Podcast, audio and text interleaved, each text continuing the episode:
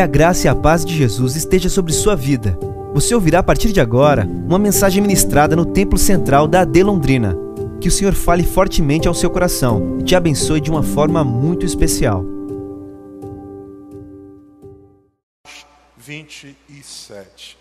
Eu estou usando a nova versão internacional, a NVI, e eu quero ler com você três versículos desse texto, ou melhor, quatro do verso 13 ao verso 15 e depois o verso de número 20. Atos 13, ou melhor, Atos 27, perdão, versículo de número 13. 27 e 13 de Atos. A palavra do Senhor diz assim: Começando a soprar suavemente o vento sul, eles pensaram que haviam obtido o que desejavam. Por isso levantaram âncoras e foram navegando ao longo da costa de Creta. Pouco tempo depois, desencadeou-se da ilha um vento muito forte, chamado Nordeste, ou dependendo da sua versão, vai estar Euroaquilão. O navio foi arrastado pela tempestade, sem poder resistir ao vento. Assim, cessamos as manobras e ficamos à deriva. Verso de número 20 não aparecendo nem sol, nem estrelas, por muitos dias, e continuando a abater-se sobre nós grande tempestade, finalmente perdemos toda a esperança de salvamento. Amém. Louvado seja o Senhor pela Sua palavra. Amados, a literatura, o cinema e tantas outras manifestações artísticas elas têm não poucas vezes as imagens ou a representação de aventuras pelo mar. É uma coisa que fascina o ser humano e está estampado, como eu disse, em diversas manifestações artísticas. Quantos filmes com essa temática de alguém passando por aventuras pelo mar ou por situações pelo mar a gente conhece? São muitíssimos. Os mais antigos aí talvez lembrem de 20 mil, 20 mil léguas submarinas, Lagoa Azul, Náufrago, Titanic, Mar em Fúria e tantos outros. Por que, que essa imagem da figura do homem passando por uma aventura no mar fascina tanto o ser humano e é tão representativo? É porque a figura do mar, ela simboliza, ilustra em diversos aspectos a vida com suas batalhas e intempéries. O mar é uma superfície instável. Aquilo que parece tranquilo, aquilo que parece sereno, a partir de agentes externos, invisíveis, o vento, pode mudar de uma hora para outra. E quanta gente, até com muita experiência, não ficou à deriva por conta de uma mudança repentina no cenário. Um vento uma tempestade que surge e isso faz com que aquilo que era calmaria de repente vire um processo extremamente estável. O mar é símbolo da própria vida com seus desafios, porque uma das marcas do mar é a sua profundidade.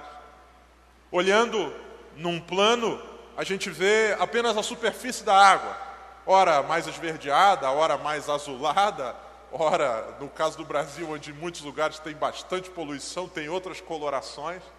Mas todos nós sabemos do que diz respeito ao mar, que aquilo que a gente vê num plano horizontal, a gente não consegue ter dimensão do plano vertical. É profundo. Para além daquilo que eu enxergo e que parece favorável, a gente pode, ao entrar, perceber que há muita coisa para baixo. E quanta gente já não morreu nessa brincadeira de mergulhar de uma pedra, de uma cachoeira, sem antes medir qual seria a profundidade. E aquilo que parecia um ou dois metros, na verdade tinha 20, tinha 30. Profundidade, instabilidade.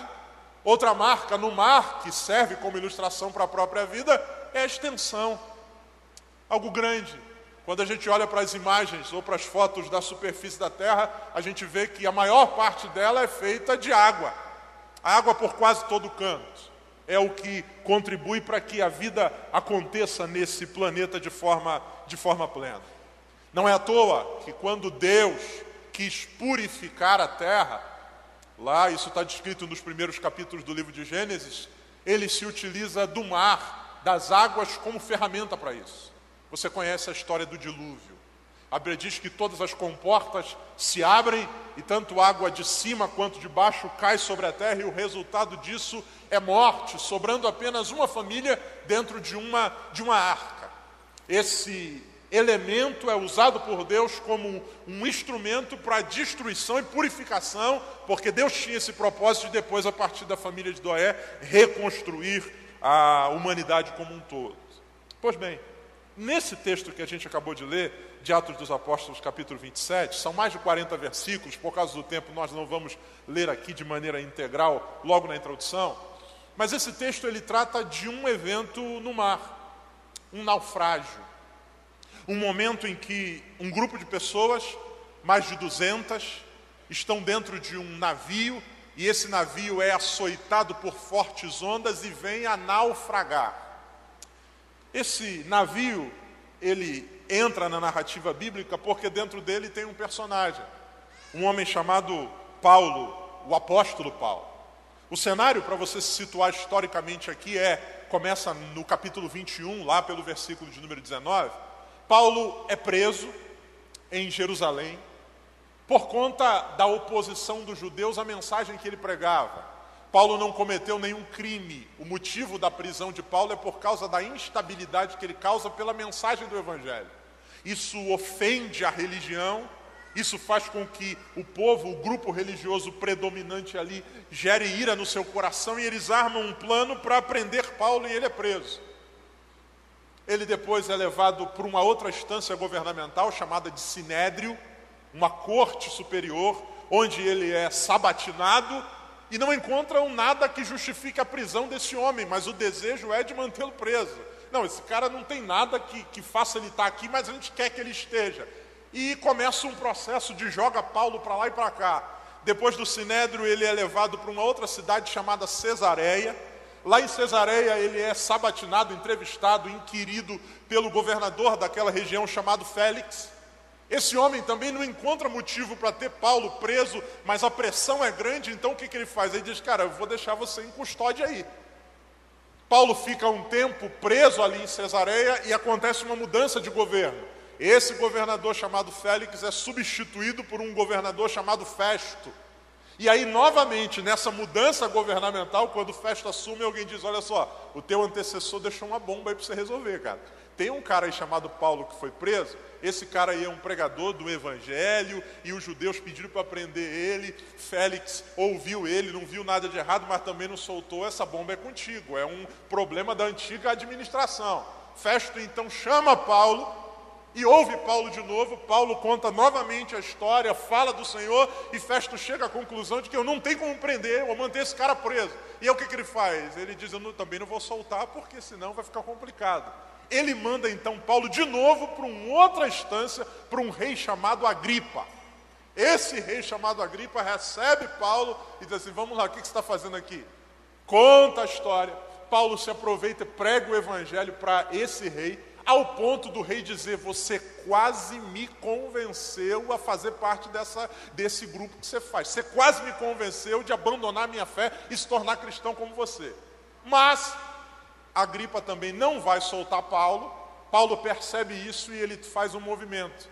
Ele, por ser, além de judeu, um cidadão romano, ele tinha cidadania romana, ele se utiliza de um dispositivo que havia no direito romano, que é o fato de que todo o cidadão romano poderia pedir para ser ouvido e julgado perante César, que era o imperador. Ele diz: Eu sou cidadão romano, então, já que esse rolo aqui ninguém vai me soltar, eu quero ser ouvido por César. Opa, aqui não é mais conosco. Pediu para outra instância. E aqui começa o capítulo de número 27. Verso de número 1 do capítulo 27. Quando ficou decidido que navegaríamos para a Itália, Paulo e alguns outros presos foram entregues a um centurião chamado Júlio, que pertencia ao regimento imperial. Caminhou comigo, ele é preso, jogado de um lado para o outro, de julgamento em julgamento, de sabatina em sabatina. Ele apela e diz: Eu sou cidadão romano, então eu quero ser ouvido, ser julgado por César. Automaticamente eles trazem então um oficial da guarda imperial romana e entregam Paulo junto com outros presos a cuidados desse cara. E aí Paulo vai ser levado para a Itália, para Roma, a capital do Império Romano, para passar pelo processo de julgamento diante do imperador César. Como é que esse trajeto vai se dar? Paulo, nessa época, não tem avião, nessa época, não, não, não, não, tem Uber, ele, ele vai de navio. É a forma que vai ser usada para chegar até lá. E aí a gente chega no verso de número 2. Verso 2. Embarcamos num navio de Adramítio, uma região, que estava de partida para alguns lugares da província da Ásia. E saindo ao mar, estando conosco Aristarco, um macedônio de Tessalônica. Então a viagem vai ser feita de navio em direção de onde Paulo está até chegar à Itália. A viagem começa. O cenário não é legal. Paulo está preso. Mas existe uma esperança. A esperança é: vou ser ouvido pelo imperador. A Bíblia diz que esse intento se concretiza. Ele entra num barco e a navegação começa. Há uma esperança no horizonte. Quem sabe, sendo ouvido por César, eu possa ser solto. Há uma esperança. A viagem começa. E a Bíblia vai dizer que o início da viagem é maravilhoso. Verso de número 3, apesar das circunstâncias. No dia seguinte, ancoramos em Sidom, num gesto de bondade para com Paulo. Ou seja, Paulo está sob custódia de um centurião romano, só que a Bíblia diz que esse homem não vai tratar Paulo como um objeto, como um preso. Não, ele vai se mover em bondade para com Paulo. Há uma outra versão, coloca para mim, por favor, a revista atualizada, ou a revista corrigida, esse mesmo versículo. No dia seguinte, chegamos a Sidom em julho, tratando Paulo com o que, irmãos? Humanidade. Ele é um preso, sendo transportado, mas a viagem começa legal. Eu vou comparecer diante de César e o cara que botaram para cuidar de mim vai tratar com humanidade. E a Bíblia diz que ele vai fazer uma coisa que é meio que fora do padrão. Olha o que o texto diz: permitiu-lhes ou permitiu-lhe ir ver os amigos e obter assistência. A Bíblia não diz permitiu-lhes Paulo e os outros presos. A Bíblia diz que permitiu a Paulo. Então, preste atenção comigo, caminha, você já vai entender onde a gente vai chegar. Esse homem jogado de um lado para o outro para ser julgado, ele apela para César, embarca no navio e tudo aparentemente começa a ficar um pouco melhor porque o homem que é o responsável pela segurança dele trata ele com humanidade e ao mesmo tempo dá para ele uma moral. Como eles chegam no lugar onde Paulo tem conhecido, ele diz: Cara, eu vou te liberar para você ver seus amigos. E Paulo sai para encontrar com, com os amigos, e a Bíblia diz que o objetivo é que esses suprissem as suas necessidades. Paulo consegue um benefício, e o benefício é ver quem ama e ainda ter as suas necessidades supridas. Imagino que Paulo sai dali com recurso para poder continuar essa viagem. Porém, depois disso, os inesperados, os imprevistos começam a acontecer. Até aqui, legal. Vou para a Itália, botaram para cuidar de mim um cara legal, me deixaram ir ver, os, ver meus amigos e ainda consegui sustento e suprimento. Mas, verso de número 7. Navegamos vagarosamente muitos dias e tivemos dificuldade para chegar a Quinido. Aquilo que começa legal começa agora a ter reveses. A primeira coisa, a Bíblia diz que eles começam a navegar vagarosamente.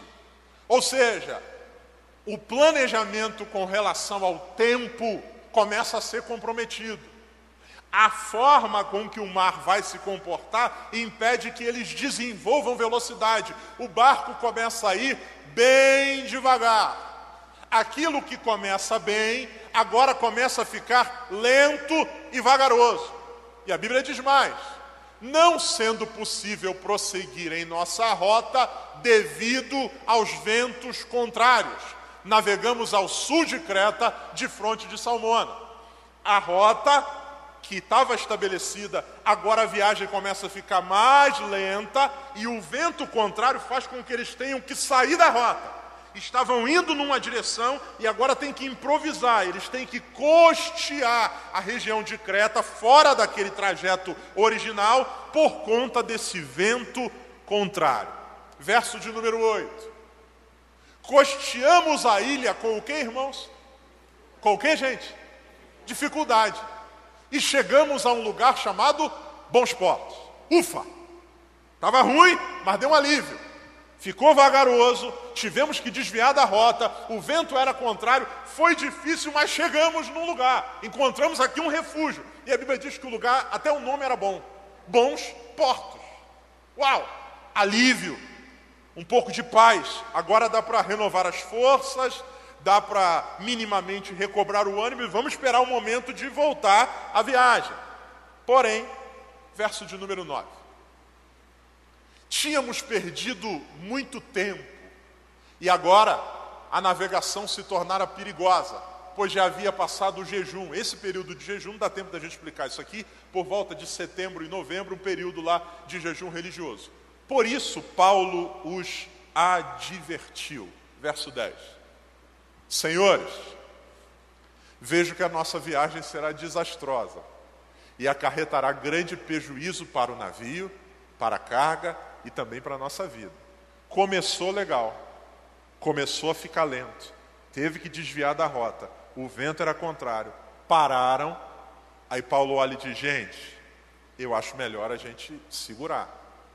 Porque se a gente entrar no mar do jeito que está, vai dar zebra, vai arrebentar o navio. Verso de número 11.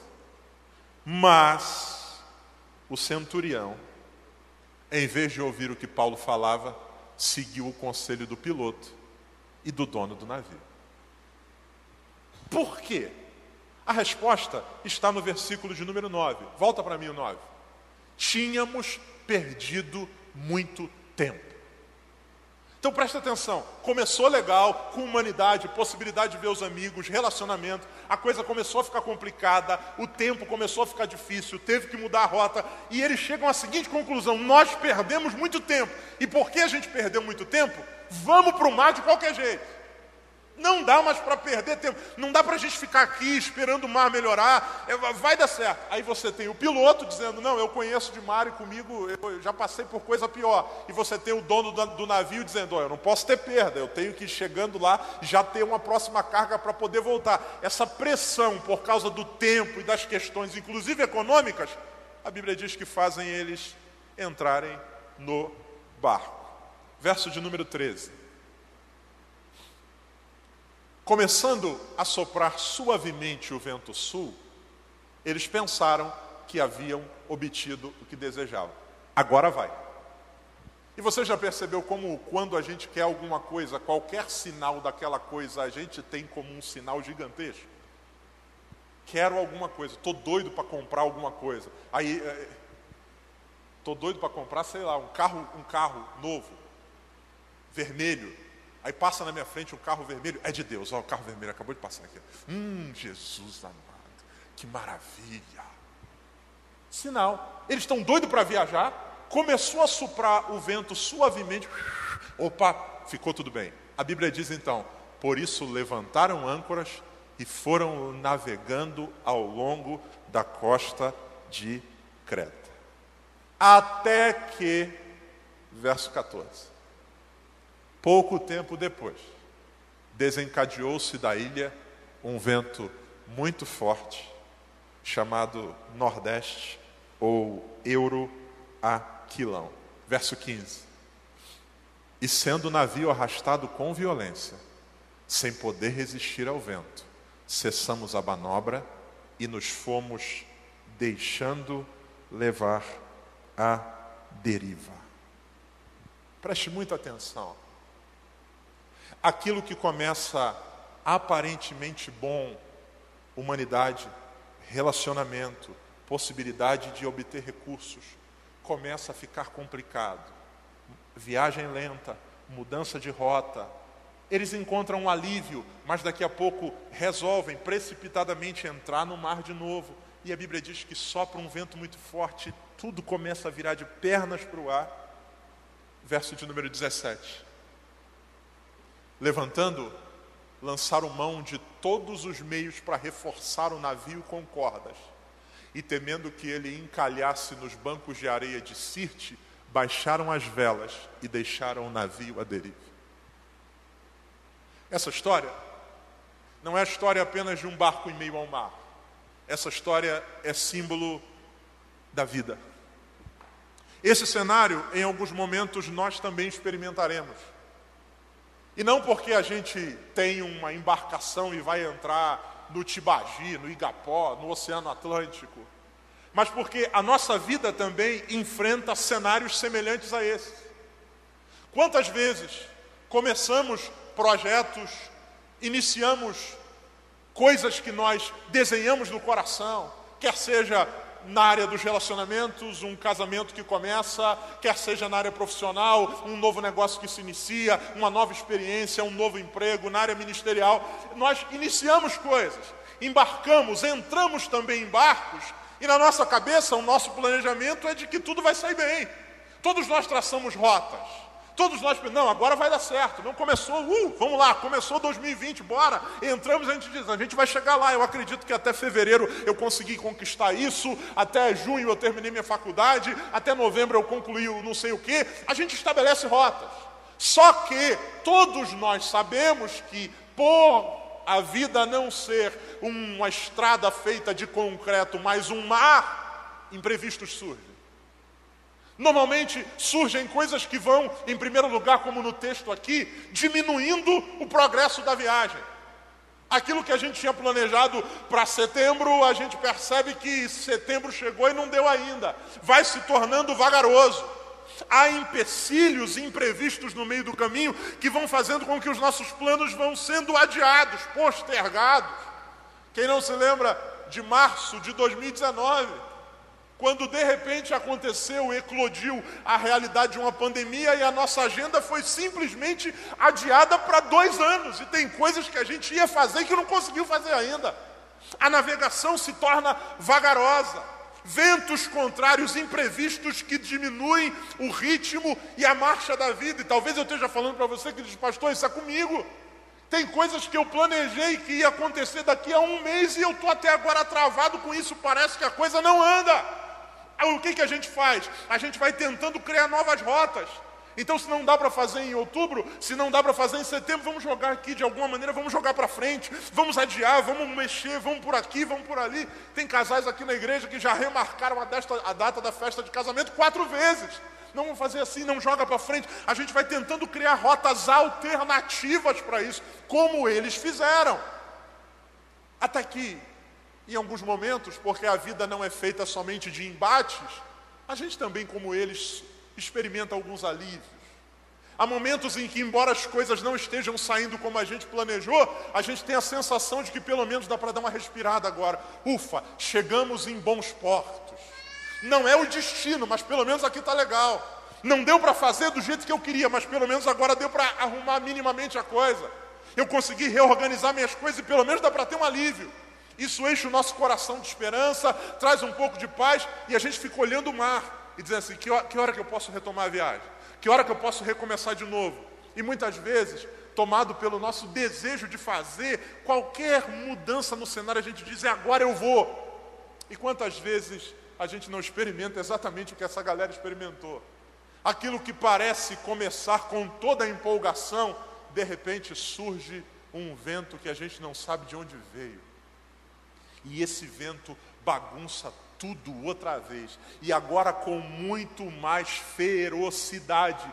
A Bíblia diz que o que sobra para essa galera é tentar apenas reforçar a estrutura. A Bíblia diz que eles pegam cordas e vão tentando amarrar o barco de tal maneira que o barco consiga suportar aquela crise com um pouco mais de força. Vamos segurar a estrutura, é um barco de madeira. Eles amarram tudo tentando apenas reforçar. Só que a Bíblia vai dizer que isso não resolve. Eles deixam o navio à deriva. Olha só, nós não estamos nem mais preocupados em avançar. A gente está preocupado apenas em sobreviver. Se a gente não afundar, já está valendo. Só que a Bíblia diz que isso não resolve. Verso de número 18. No dia seguinte, sendo violentamente castigados pela tempestade. Segura, segura, segura. Não, não, esquece tudo, só segura, só segura. Segura o barco. Não, não, não, não se preocupa para onde a gente está indo. A gente tem só que resistir. A Bíblia diz que isso não é suficiente. A tempestade, o vento que vinha apenas mexendo com as ondas, causa agora uma tempestade. Era pressão ao redor, agora vem pressão de cima para baixo. Uma violenta tempestade. Chove pra caramba. E aí, a Bíblia diz que, por causa disso, eles dizem: não dá apenas para ficar se segurando. A gente vai ter que abrir mão de coisas que são valiosas. Joga fora a carga. Tudo que está aí. Se fosse esses navios de hoje, joga fora os containers. Joga fora os eletrônicos que a gente está levando lá. Joga fora tudo. Eles vão jogando tudo que podem para fora. Para tentar sobreviver aquele momento. Nós muitas vezes passamos por cenários exatamente assim. A tempestade surge no meio do mar da vida e nós vemos tudo virando de cabeça para baixo de uma hora para outra. O nosso primeiro movimento é tentar segurar tudo. Não, segura, vai dar certo. Segura, segura, segura. E a gente vai tentando conter aqui, segurar ali. A gente vai tentando ser forte, mas às vezes a coisa se torna tão pesada que a gente descobre que não tem como. Vai ter que abrir mão de alguma coisa valiosa. Abre-se mão disso. Tem gente que já vendeu o carro, tem gente que já vendeu a casa, tem gente que abriu mão de relacionamento, tem gente que se afastou, porque a gente quer aliviar o peso para ver se a gente consegue chegar lá. Só que a Bíblia diz que não melhora verso de número 19. No terceiro dia, lançaram fora com as próprias mãos a armação do navio. Não deu certo. Então o que, a gente vai fazer agora? A armação do navio é a estrutura que possibilita que eles deem direção àquele barco. É o que diferencia um barco de um navio. É essa estrutura para poder direcionar. A Bíblia diz que eles quebram aquilo e jogam fora. O que eles têm agora é um navio que na verdade virou um barco no meio do mar solto, à deriva. Como a gente não conseguiu segurar tudo, como a gente não conseguiu salvar o que era precioso, a gente também abre mão da direção. Deixa para lá. Mas como é que a gente vai guiar esse barco? Meu irmão, nós estamos morrendo. E eles vão à deriva, sendo levados pelo mar da vida. O cenário é desesperador. Verso 20. Não aparecendo nem sol, nem estrelas, por muitos dias. Não bastasse o pau quebrando aqui embaixo, o barco quase afundando, jogaram tudo fora, a Bíblia diz que escurece. A gente não sabe mais para onde está indo, a gente já jogou tudo que podia fora, a gente não tem mais direção, tudo escuro, não aparece nem sol nem estrela durante muitos dias. E continuando a abater-se sobre nós grande tempestade, finalmente perdemos toda a a esperança de salvamento. Foi tudo. A gente que está vivendo exatamente esse quadro, desesperado, não há mais esperança de salvamento. A gente está a gente está vivendo um dia de cada vez como dá, sem esperança, sem expectativa, porque tudo aquilo que a gente planejou para essa viagem da vida, de repente tudo virou de pernas para o ar e a gente teve que abrir mão de absolutamente tudo, e agora o que a gente está fazendo é vivendo a deriva. E nesses momentos, o que sobra? O primeiro lugar, o que sobra são as memórias. Verso de número 21. Visto que os homens tinham passado muito tempo sem comer, Paulo disse diante deles: Os senhores deveriam ter aceitado o meu conselho de não partir para Creta, pois assim teriam evitado este dano e prejuízo. Quando tudo vira de pernas para o ar e a gente se vê sem direção, quando a gente não enxerga o futuro, a gente normalmente começa a repassar o passado. E a primeira coisa que Paulo diz é: vocês lembram o que eu falei? E tem coisa pior e mais machucante, se é que essa palavra existe, do que a gente, em meio à crise, se lembrar que isso poderia ter sido evitado. Se a gente não tivesse embarcado, se a gente não tivesse começado, se eu não tivesse dito sim, se eu não tivesse feito isso, se eu não tivesse aceitado essa proposta, se eu não tivesse aceitado aquele contrato, se eu não tivesse assinado aquele contrato, se eu não tivesse mudado de cidade, se eu não tivesse começado a trabalhar nessa empresa, a primeira coisa que vem é essa memória do passado. Eles lembrando, Paulo diz: Eu avisei para vocês que vocês não deveriam ter embarcado, de fato avisou. E todos nós temos avisos a respeito das direções da nossa vida, temos aviso da parte de Deus na Sua palavra, temos avisos a respeito dos sinais que Ele nos dá, e eu acho muito difícil que alguém que esteja hoje com a vida virada de perna para o ar possa dizer assim: Pastor, eu não ouvi nada que pudesse minimamente me ajudar a lidar com essa situação. Muito provavelmente a gente ouviu alguma coisa, mas a gente muitas vezes despreza porque a gente está tão empolgado, a gente quer. Aí, Paulo, o que Paulo está fazendo aqui é lembrando do conselho. E o que é o conselho? O conselho é a orientação para evitar a dor. Se vocês tivessem me ouvido, a gente não teria passado pelo que passou. Só que vamos ser sinceros, eu e você sabemos que lembrar dos conselhos depois que tudo virou de perna para o ar não resolve. Não, mas, sério, sim, sim. Se eu, não, se eu tivesse ouvido, não teria acontecido. Mas agora já aconteceu. E aí eu tenho uma notícia maravilhosa para dar ao meu e ao seu coração. Deus não apenas nos dá conselhos, que são orientações para evitar a dor. Nós servimos a um Deus que ministra consolo, que é a sua presença em meio à dor. Ele não apenas orienta para a dor ser evitada, mesmo quando a gente não dá ouvido ao conselho, a gente ainda pode recorrer ao consolo. E o consolo é a graça de Deus que se manifesta em meio às nossas dores. Verso de número 22. Mas agora, recomendo que tenham o quê? Coragem. Pois nenhum de vocês perderá a vida. Apenas um navio será destruído. É, Espera aí. Você, você é marinheiro? Você é almirante? Ô Paulo, você é oceanógrafo? Cara, tu é um preso. Como é que você está dizendo que ninguém vai morrer? Verso de número 23. Pois ontem à noite apareceu-me um anjo de Deus a quem pertenço e a quem adoro, dizendo-me, 24, Paulo, não tenha medo, é preciso que você compareça perante César Deus, por sua graça, deu-lhe a vida de todos os que estão navegando com você.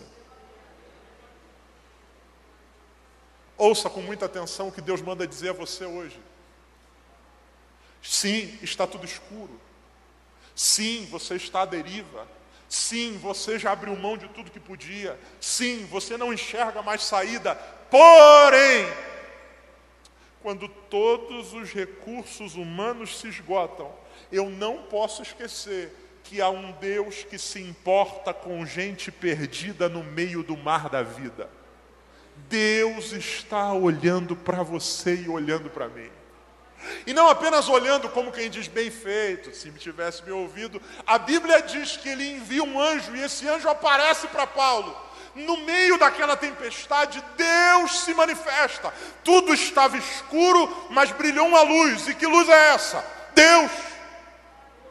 E o que Deus diz para Paulo são duas coisas. Em primeiro lugar, eu estou preocupado com a vida de vocês. O navio vai se perder, mas vocês não vão morrer. Os homens se preocupam com as coisas em detrimento da vida. Deus se preocupa com a vida sem se importar com as coisas. Deus diz: vai quebrar, vai perder. Ele não nega isso. Ele diz: o, o navio vai a pique, mas a vida de vocês está preservada por mim. Fiquem tranquilos, a vida de você está poupada. E a segunda coisa que Deus diz por meio de Paulo é que por que, que ele vai preservar a vida?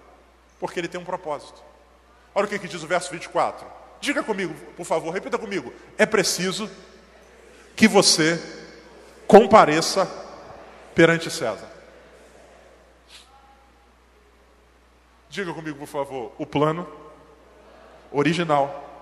Diga, virou uma bagunça.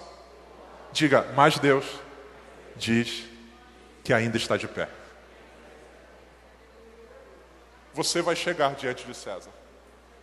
Senhor, mas não, não tem navio, não tem, não tem leme, não tem vela, nós, nós não sabemos nem onde nós estamos.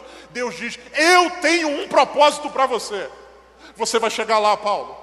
Você vai chegar lá. Senhor, mas como é que vai ser? Relaxa, não tenha medo. Quando eu tenho um propósito. Por mais que a vida tome dimensões e caminhos de morte, o Senhor continua preservando a nossa vida, amados. O Senhor continua preservando. Ele diz: Eu tenho um propósito. E a grande pergunta é agora, então, beleza, como é que a gente vai sair daqui? Se a gente já entendeu que o Senhor tem um propósito e que a nossa vida é preciosa, o que, que a gente faz no meio desse, desse mar? Porque Deus não mandou um helicóptero para tirar eles de lá. Deus não mandou uma marinha de Roma resgatá-los. Eles ainda continuaram no mar, eles estão cientes do que Deus disse, mas agora eles têm uma palavra. E o que fazer enquanto a tempestade não cessa? Em primeiro lugar, diga comigo, por favor, eu não posso Pode ser melhor, irmão, diga: Eu não posso desistir de crer. Olha o que, que diz o verso 27. 27, me ajuda aí. Na décima quarta noite, ainda estávamos sendo levados de um lado para o outro, pá, pá, no mar Adriático. Quando por volta da meia-noite, os, os marinheiros imaginaram que estávamos próximos da terra. Próximo. Lançando a sonda, verificaram que a profundidade era de 37 metros. Pouco depois, lançaram novamente a sonda e 27 metros. Opa, está diminuindo, cara. Temendo que fôssemos jogados contra as pedras, lançaram quatro âncoras da polpa e faziam preces para que amanhecesse o dia. Cara, eu acho que a gente está encontrando terra firme. Verso de número 31. Então Paulo disse ao centurião e aos soldados: Se esses homens não ficarem no navio, no navio vocês não poderão salvar-se. 32. Com isso, os soldados cortaram as cordas que prendiam o barco salva-vida e o deixaram cair. Deus disse, Deus liberou uma palavra: a vida de vocês está preservada. Mas a Bíblia diz que os marinheiros olharam e disseram: Cara, isso daqui não vai dar certo, não. Esse cara falou que ninguém vai morrer, mas esse, ficar nesse barco aqui não vai rolar. O que, que eles fazem? Eles começam a colocar sonda no mar e vão vendo que, que tem ali uma melhora. Está parecendo areia, 20, 37 metros, 27 metros. Sorrateiramente, eles fingindo que vão lançar âncora, descem o barco salva-vida. Qual é o objetivo deles? O barco desce, a gente pula dentro e vaza do navio. Paulo olha, percebe o que está acontecendo e diz assim ao capitão, ao, ao centurião: se eles saírem do barco, a vida deles está em risco. A primeira coisa que esse texto me ensina é que, em meio ao mar da vida, eu não posso deixar de crer no que Deus diz. Porque senão, a gente vai fazer como esses marinheiros acreditar que pular do barco é o único meio de se salvar. A gente vai tentar encontrar rotas alternativas, driblar as circunstâncias. Hoje, é o último dia do mês de setembro. Tem-se já há alguns anos elegido ou classificado ou nominado o mês de setembro como Setembro Amarelo mês de combate ao suicídio. E nesse último dia desse mês, eu quero falar com talvez você, que nos últimos dias tem pensado que o único jeito de sobreviver a tudo que tem acontecido na sua vida é pular do barco. É criar uma rota alternativa. É escapar dos problemas. Pastor, já sei. Tem um jeito fácil de acabar com isso aqui. Eu pulo. O que Paulo está dizendo é o seguinte: não é assim. Vocês estão acreditando que o escape é a solução? Não, pastor, se eu tomar um monte de remédio, se eu der um tiro na cabeça, acabou. Acabaram-se os meus problemas. Não. A solução não é tentar contornar as circunstâncias, a solução não é ir em direção à morte, a solução não é querer fugir dos problemas, porque isso é um escape e não salvação. Salvação tem a ver com esperar Deus agir em nosso favor e Ele age. Eu sei que não é fácil, eu sei que é complicado, Há momentos na vida em que a gente olha para todos os lados e a gente se vê como esses caras. Chuva caindo, o barco virando, tudo foi para o mar e não tem nem lua nem estrela. Só que acima dessas nuvens há um Deus olhando por você. Creia, sua vida é guardada por Deus, não a desperdice. Não pula do barco, não tente encontrar uma solução rápida. Permaneça seguro e firme. Deus vai agir em seu favor. Há um Deus que se importa conosco, irmão. A gente não está sozinho no universo, naquele barco, no meio do mar, há um Deus olhando lá de cima. E aí, a segunda coisa que esse texto me ensina é: enquanto a solução não vem, primeiro eu preciso crer, eu não posso escapar de forma abrupta desse problema, eu preciso crer. Em segundo lugar, diga comigo, por favor, faça movimentos de vida no que você pode. A morte está rondando, mas a solução em meio ao mar da vida, quando as tempestades vêm, é fazer movimentos de vida. Olha o que, que diz o verso de número 33. Pouco antes do amanhecer, Paulo insistia que todos se alimentassem, dizendo: Hoje faz 14 dias que vocês têm estado em vigília constante sem nada comer. Verso 34. Agora os aconselho a comer algo, pois só assim vocês poderão sobreviver nenhum de vocês perderá um fio de cabelo sequer. Eu não tenho como sair do mar. Não dá para ser arrancado daqui. Eu tenho uma palavra. Paulo diz assim, gente, vamos fazer movimento de vida. Vamos comer. Não, não, mas como, como é que faz? E a gente tem que guardar comida. Vamos comer. E a Bíblia vai dizer que Paulo vai fazer uma refeição que não é uma refeição qualquer.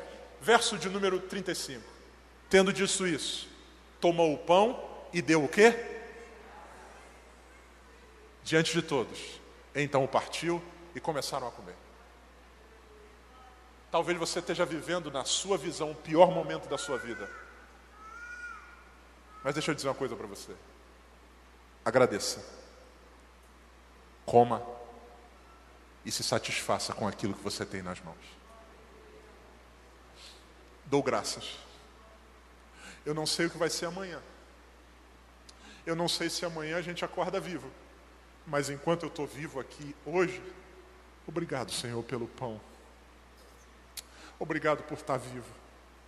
Obrigado porque já faz 14 dias que a gente está no meio desse mar, a gente não sabe o que está rolando, a gente não sabe quanto tempo vai dar, mas hoje aconteceu um milagre. Nós estamos vivos mais um dia. Agradeça. Coma e se satisfaça na bondade de Deus que renovou-se sobre você hoje. Quanta gente que por causa das circunstâncias do lado de fora apagou o disjuntor da vida. Não celebra mais absolutamente nada, não agradece por mais absolutamente nada. Pastor, mas o senhor não sabe o que eu estou passando. Você está vivo. Você não tem muita coisa que você quer, como eu também não quero. As coisas não saíram como a gente planeja, mas não deixe de contemplar o que você tem. Há pão naquele barco, e porque há pão e há vida, eles agradecem. E a Bíblia diz no verso de número 36: Todos se reanimaram e também comeram algo. Encontre ânimo de Deus nas pequenas coisas. Encontre ânimo. Agradeça, celebre. Pastor, talvez você vai sair daqui e vai dizer, pastor, amanhã eu tenho uma crise gigantesca para enfrentar, mas em nome de Jesus, se alimente hoje, agradeça, encontre ânimo. É mais um dia e a Bíblia diz que basta cada dia o seu próprio mal. Amanhã, deixa nas mãos de Deus e celebre hoje a vida que Ele está te dando de presente. O bicho está pegando, mas nós não morremos. Então o que Paulo faz? Agradece, come e fica satisfeito. Terceiro lugar, abra mão de coisas e não da vida. Verso de número 38. Depois de terem comidos até ficarem, comido até ficarem o quê? Satisfeitos. Aliviaram o peso do navio, atirando todo o trigo ao mar. No meio das tempestades da vida, quando a gente não sabe mais o que fazer, em primeiro lugar, a gente não pode desistir de crer que há um Deus.